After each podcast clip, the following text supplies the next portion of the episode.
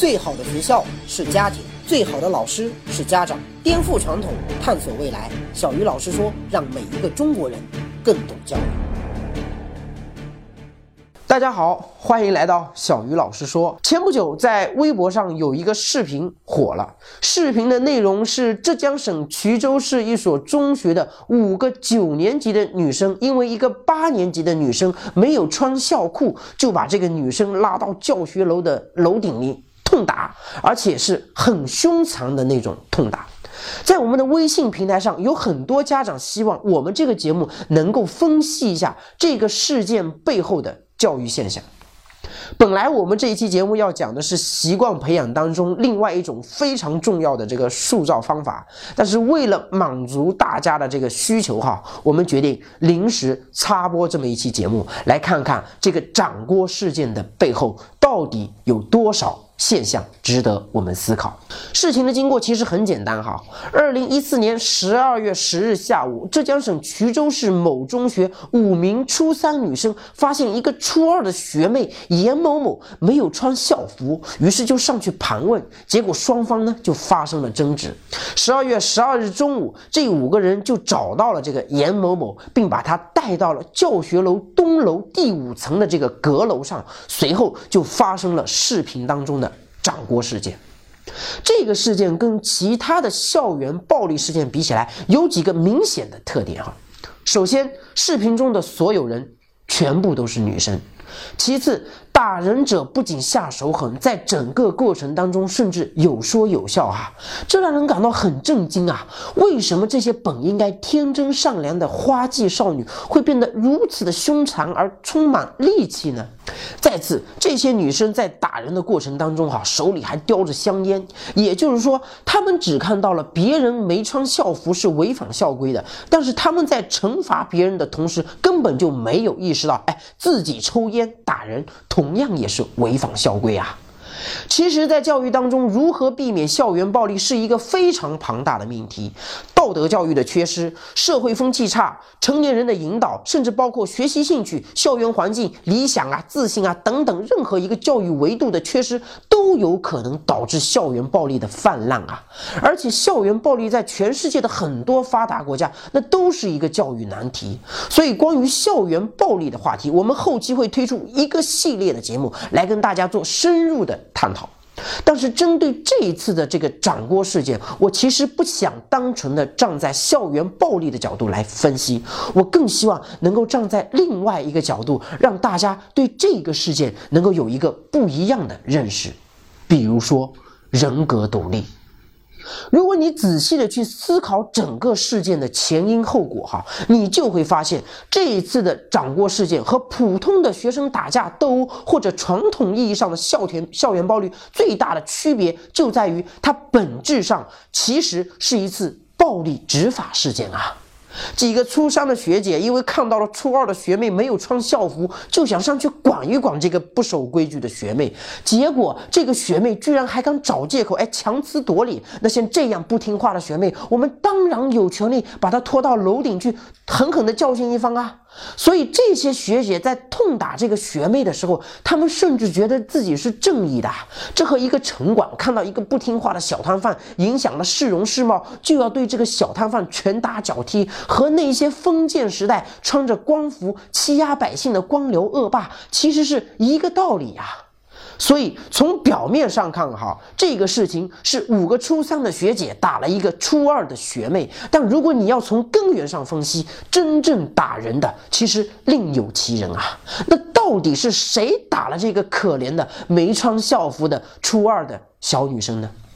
在回答这个问题之前，我们先来看一个实验吧。这个实验非常非常的有名，当年不仅轰动了世界，哈，甚至可以说是家喻户晓。那就是米尔格兰电击实验。科学家一直很想知道哈，为什么在战争期间人们会变得如此的凶残？仅仅是在第二次世界大战就死了将近七千万人呐！直到今天，咱们看到那些什么南京大屠杀啊，什么犹太人大屠杀那些照片，那个残忍的程度都会让我们觉得毛骨悚然呐。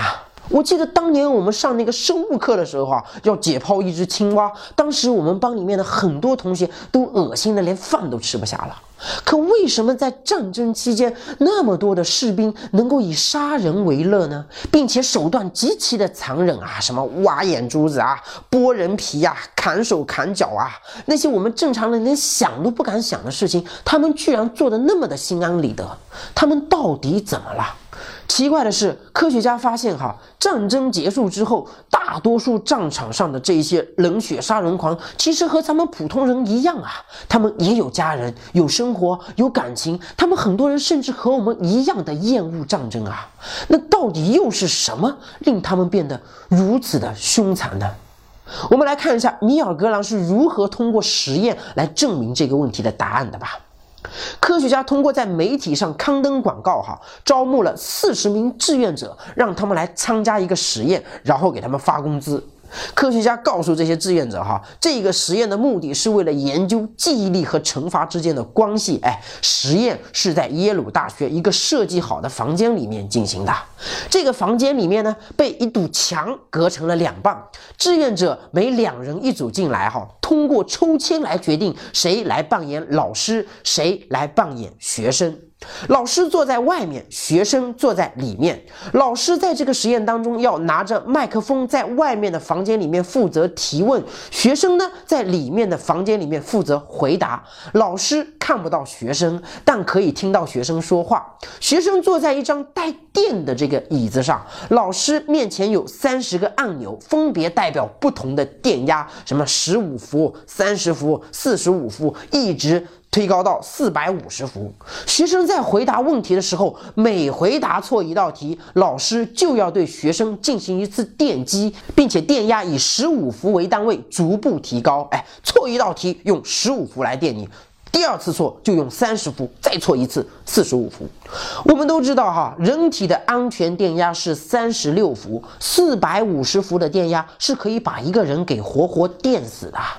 这个实验当中还有一个非常关键的人物，那就是穿着制服站在老师旁边的这个指导者，他相当于领导和权威哈。每当老师在电击学生的过程当中，哎，因为听到房间里面的惨叫声而开始犹豫该不该继续执行这个惩罚的任务的时候，这个指导者都会用强硬而坚定的态度命令老师继续执行。哎，你不能手软啊，这是任务，这是游戏规则，所有的后果由我来承担，你必须得按。下去，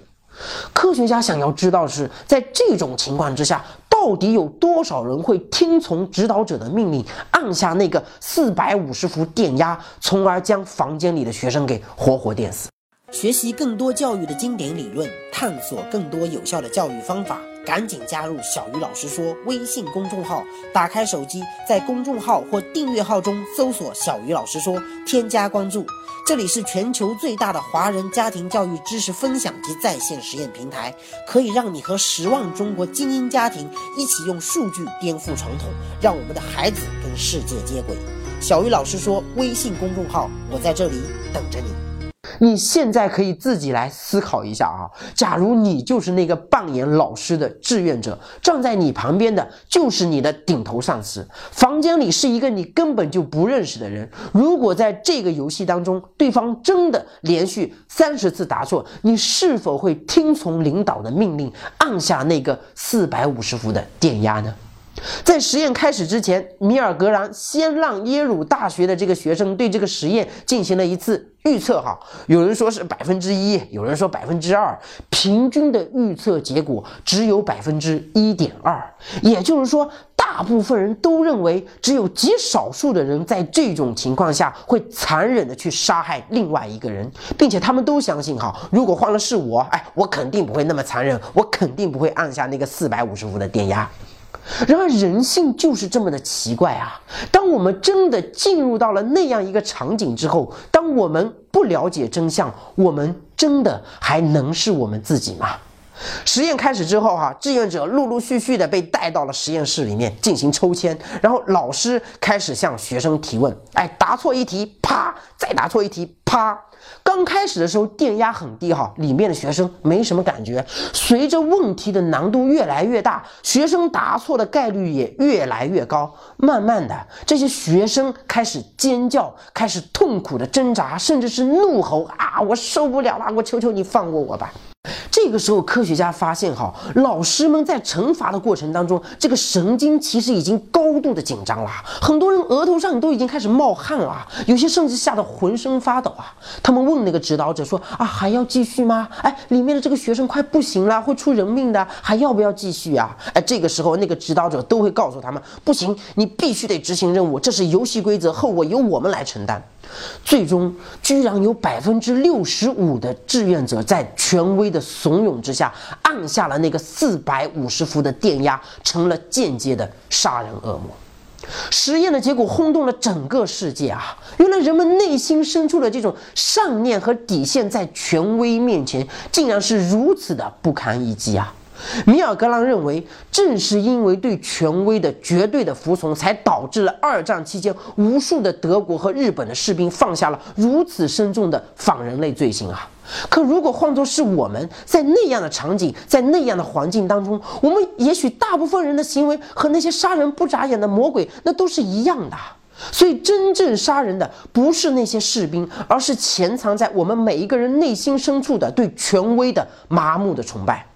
在米尔格朗的这个电击实验之后，哈，世界各地的科学家都做了类似的这个实验，结果都在百分之六十一和百分之六十六之间。不论是在美国这样自由开放的国家，还是像德国、日本这样强调严谨和服从的国家，大家都差不多啊。巧妙的是，在这个实验当中，哈，每一个志愿者过来抽签，永远只能抽到老师这个角色，因为另外一个扮演学生的志愿者其实是科学家提前安排好的一个演员，所以整个实验当中。并没有人真正的被电死。然而，米尔格兰电击实验却给我们全球的教育者带来了一个新的思考，那就是我们究竟该如何教育孩子，才能够有效的防止像第二次世界大战这样全人类的悲剧再次的上演呢？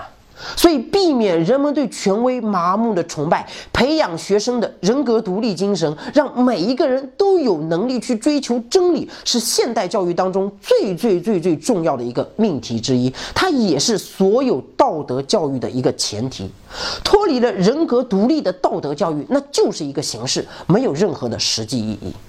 我们现在再回过头来看一看那几个。打人的学生吧，其实他们只是做了大部分人的本性当中最想做的事情，那就是用自己手中的权力去惩罚别人。哎，你没穿校服，你违反了校规，我就要教训你。但是我自己打人、抽烟犯罪，我看不到。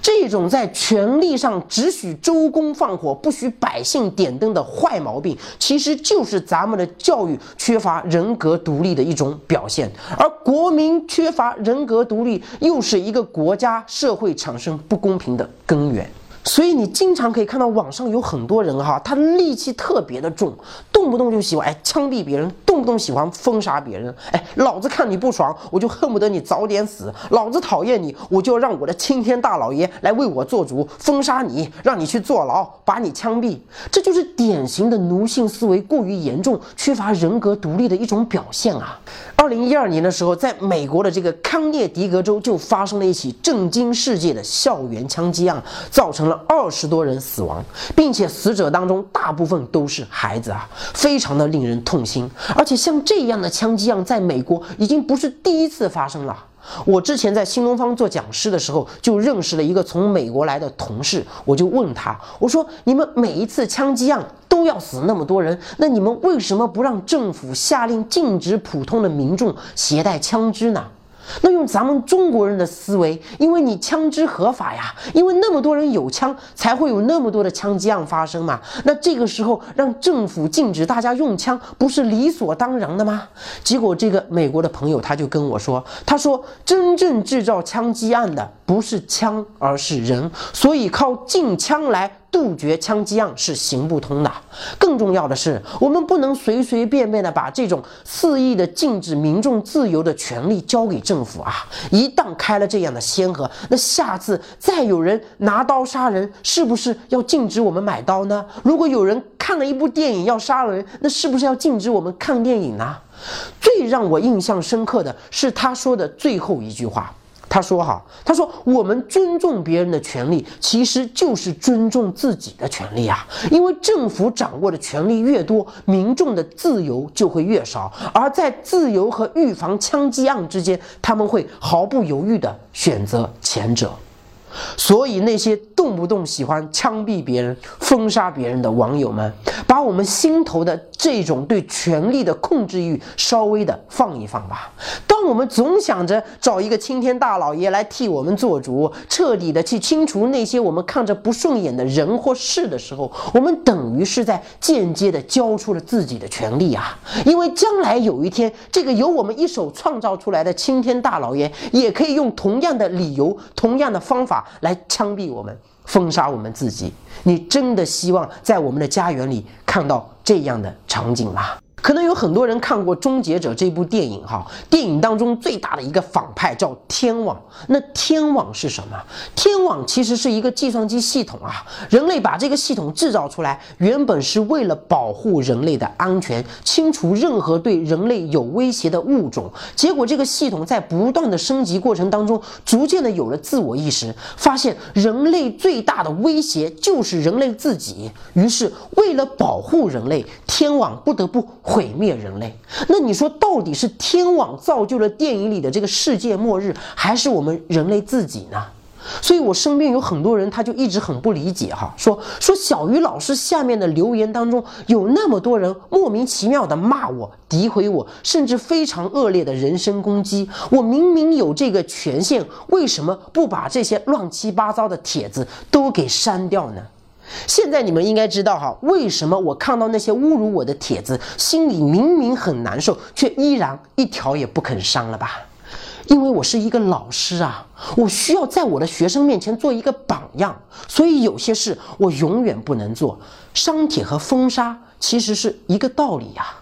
说了这么多，我只希望大家能够明白，这个世界上有一个魔鬼叫权力。我们对这个魔鬼痴迷的越深，我们就越容易迷失自己啊！一旦人们迷失了自己，眼里只有权力的时候，那么我们就有可能连分清对错的能力、判断善恶的能力都迷失掉啊！所以，一个人越是追逐权力、崇拜权力，那么他就越有可能成为权力体系当中的一颗棋子，最终受害的是我们每一个人。